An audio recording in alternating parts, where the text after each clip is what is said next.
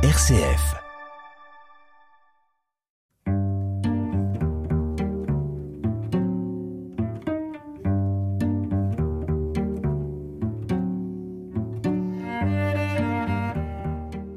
Aujourd'hui, je reçois Romuald. Romuald, bonjour. Bonjour. Romuald, vous avez écrit, c'est pour ça que je vous reçois aujourd'hui, Il est des moments dans sa vie que l'on a effacés, voire oubliés. Ces moments, quels qu'ils soient heureux ou malheureux, sont enfouis dans un coin de notre mémoire, fermés à double tour, pour qu'ils ne réapparaissent pas. S'ils sont tristes, on souhaite les oublier volontairement pour ne plus avoir à les revivre, comme s'il ne s'était rien passé. Arrivé à un certain âge, où l'on se repasse notre passé pour faire le point de notre vie, pour voir ce qui a été réussite ou bien échec, on reprend notre vie en remontant le temps quand soudain réapparaît une période bien sombre que l'on a occultée volontairement. Cette très longue, voire même trop longue période qui vient soudainement nous envahir l'esprit, celle que l'on a tant voulu ignorer d'existence et qui pourtant a été présente pendant douze années de notre vie, celle qui vous traumatise à jamais, celle que l'on aurait voulu qu'elle n'existât jamais. Cette période qui nous empêche de retrouver des souvenirs de l'enfant qu'on était et de ce que l'on souhaite devenir plus tard quand on sera grand. Romal, vous avez écrit ceci parce que des souvenirs de la période tragique de votre vie, pendant douze ans, vous avez été la victime d'un prêtre, le curé de votre paroisse. Qu'est-ce qui a fait ressurgir ces souvenirs? Ce qui me fait ressurgir les, souvenirs, sont c'est d'abord une, une, émission que, que je regardais tous les soirs. Euh, N'oubliez pas les paroles euh, sur France Télévisions avec Nagui. Et quand il y a l'interprétation de l'aigle noir, euh, Nagui a toujours un, mot pour les enfants pour euh, dire que s'il se passe quelque chose, il faut surtout parler. Et là, j'ai eu un, déclenchement dans la tête et je me suis dit, moi, il m'est arrivé quelque chose. Et à partir de ce moment-là, ça a été, ça a été très dur, oui. Romuald, vous connaissiez l'histoire de Barbara à propos de l'aigle noir? Oui, je la connaissais, et pourtant, euh, jusque-là, rien. Jusqu'à ce jour-là, je, je, je, je, ne sais pas encore pourquoi euh, euh, ça a été ce jour-là. Euh, il y a eu le déclenchement comme ça, oui. C'était il y a combien d'années? C'était en 2016. Et les, les événements, ils, ont, ils se sont produits de quelle année à quelle année De 74 à 85. Alors vous aviez quel âge Entre 9 et 20 ans. Entre Ça 9 a et duré, 20... duré 12 ans, oui. Ça a duré 12 ans avec le curé de votre paroisse. Oui. Et, et pendant cette période, vous avez toujours tout gardé pour vous? Ben, je l'ai, je l'ai gardé pendant un certain temps, et puis euh, je n'y ai plus pensé du tout. Je me suis occupé de mes enfants, tout ça. Mais euh, par la suite, euh, je me suis aperçu qu'il y a des choses que je ne pouvais pas faire, comme euh, changer mes enfants quand ils étaient bébés, ou leur donner le bain, ou les choses comme ça. Je, j'avais même du, du, mal à rester à côté de ma, ma femme, à regarder. Mais euh, j'avais, j'avais jamais pensé que c'était à cause de ça. Oui. Et vous n'en aviez jamais parlé, par exemple, à un médecin?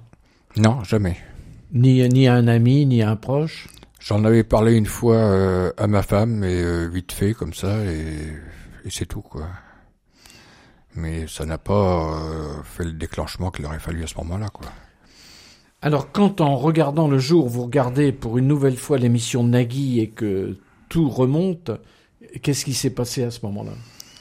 Ben, tout, tout a ressurgi, toutes les images avec lui, même si ça faisait bien, bien des années que je l'avais vu, ça faisait au moins 15 ans que je l'avais pas vu, depuis le décès de ma mère, je crois.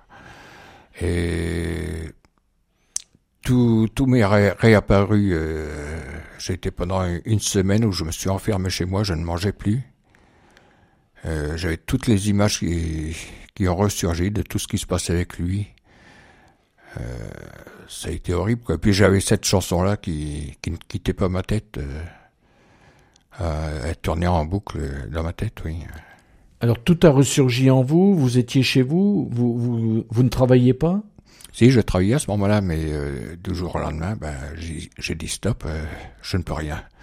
Je, je ne peux pas. Euh, Là, c'est trop, c'est jusqu'au jour, au, au bout d'une semaine à peu près, de j'ai voulu euh, atten- attenter à mes jours euh, pour en finir, quoi, parce que c'était ça devenait trop trop terrible à, revivre. Et puis euh, bon, j'ai été euh, sauvé par par des voisins qui s'inquiétaient. Et puis j'ai été transporté dans un hôpital psychiatrique à Protençon. Et mais c'est au- c'est seulement au bout de trois semaines que j'ai réussi à parler là-bas, de dire euh, ce que j'avais vécu. Trois, trois semaines d'hospitalisation avant Ah, de pouvoir. avant de pouvoir parler. parler. Et encore, quand je dis parler, je, je l'ai, écrit sur un bloc, sur, sur un bloc, et j'ai, j'ai fait voir ce que j'avais écrit. Et alors là, le, le psychiatre ou la psychiatre, quelle a été son attitude, son aide? Alors, son, son aide, euh, bah déjà, ils ont été horrifiés de, voir tout ce que j'avais écrit. Et euh, l'aide qu'ils m'ont proposée, c'était de, porter plainte, que je n'ai pas accepté sur le moment. Parce que j'ai dit, de toute façon, avec la prescription, ça ne sert à rien. Donc, euh, je suis ressorti de l'hôpital au bout d'un mois et demi en allant euh, mieux quand même, mais euh, là c'était c'était c'était dans la tête, c'était ça, ça ne me qui- ça ne me quitte plus du tout de, depuis quoi. Et alors, vous vouliez pas porter plainte et prescription? Le prêtre était toujours vivant à cette époque-là? Oui, oui, il était encore vivant. oui. Et alors, est-ce que vous avez fait d'autres démarches, par exemple auprès de l'évêché? Alors là, j'ai d'abord eu une première démarche euh, parce que la gendarmerie m'a contacté, m'a euh, euh, donné rendez-vous à, la gendarmerie et euh, pour savoir, euh, ben, pour connaître les causes euh, de, mes actes. Et là, j'ai parlé et là, j'ai po- j'ai déposé plainte justement. Et euh, donc, ça a été envoyé à Coutances. Et au bout d'un an, je n'ai rien, euh, j'ai pas eu de réponse, euh, rien. Donc euh, j'ai cherché tous les moyens pour essayer de contacter quelqu'un et j'ai j'ai réussi à trouver euh, l'écoute au, au niveau de l'évêché justement. Et là, je l'ai, j'ai appelé. Je les ai mis au courant et à partir de là, tout s'est enchaîné quoi. Et alors, l'évêché dont vous parlez, c'est celui de Coutances ou celui de Bayeux? Celui de Bayeux. Celui de Bayeux. Oui. Alors, qu'est-ce qui s'est passé? Vous avez été reçu par la cellule d'écoute? Oui, j'ai été reçu. Ils m'ont écouté. J'ai j'ai pu leur, leur parler de tout ce qui s'était passé, tout ça. Ensuite, j'ai rencontré l'évêque. L'évêque s'est proposé d'aller voir le, le prêtre, qui, au bout d'un certain temps, a fini par, euh, par dire que c'était vrai.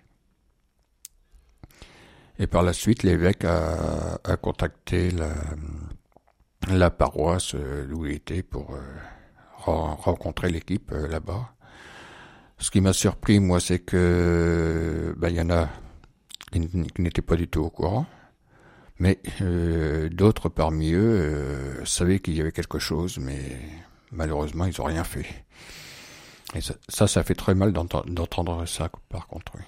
Il y avait des gens qui vous connaissaient, qui connaissaient le prêtre, et qui se doutaient qu'en fait, euh, il, il vous, il vous violentait ainsi. Oui. Euh, par la suite, euh, France 3 s'est déplacé dans France 3 TV euh, s'est déplacé dans la commune.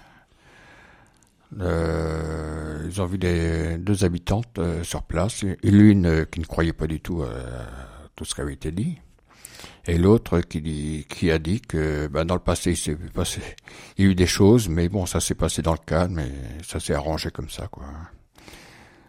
Romuald, est-ce qu'il y a eu à ce moment-là des gens qui sont venus vous, vous dire leur amitié, vous réconforter, vous aider? Non, parce que euh, l'évêque avait tenu à, à, à ne pas dévoiler mon nom.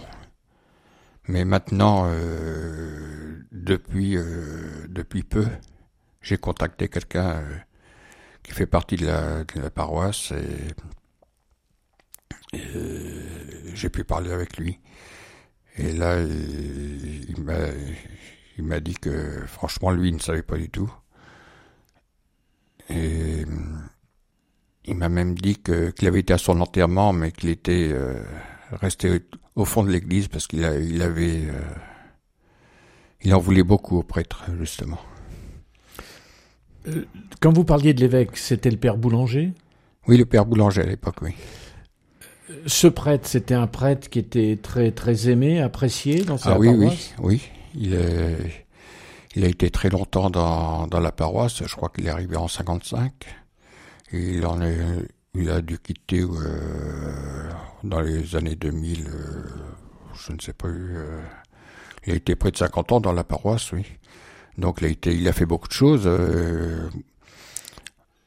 il a fait, il a fait beaucoup pour les jeunes. il a fait des, des choses comme des kermesses, des trucs comme ça. Enfin, il a, il a été très apprécié, oui.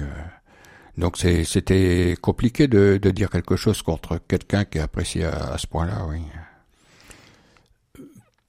Peu de gens donc euh, ont pu vous aider parce qu'en plus c'était l'anonymat euh, demandé par le père Boulanger. Mais est-ce qu'il y a eu des gens proches qui vous ont qui vous ont aidé à ce moment-là, en dehors des, des médecins? Euh, À part mes enfants à part mes enfants, euh, non, j'ai eu personne. Euh, si j'ai j'ai pu rencontrer quand même ma sœur euh, on ne s'était pas vu depuis près de 20 ans. Ma sœur et mon frère, mon jeune frère, oui. Mais euh, on s'est rencontrés un week-end et depuis depuis plus rien quoi on n'a pas été élevés ensemble non plus, donc euh, il y a eu cette coupure-là qui fait qu'il n'y a pas le même lien que, que, les frères et sœurs. Ça, c'est à regretter aussi. On a été élevés, on était euh, dans trois familles différentes sur la même commune, mais euh, ça, c'est un regret aussi, oui. Romuald, merci.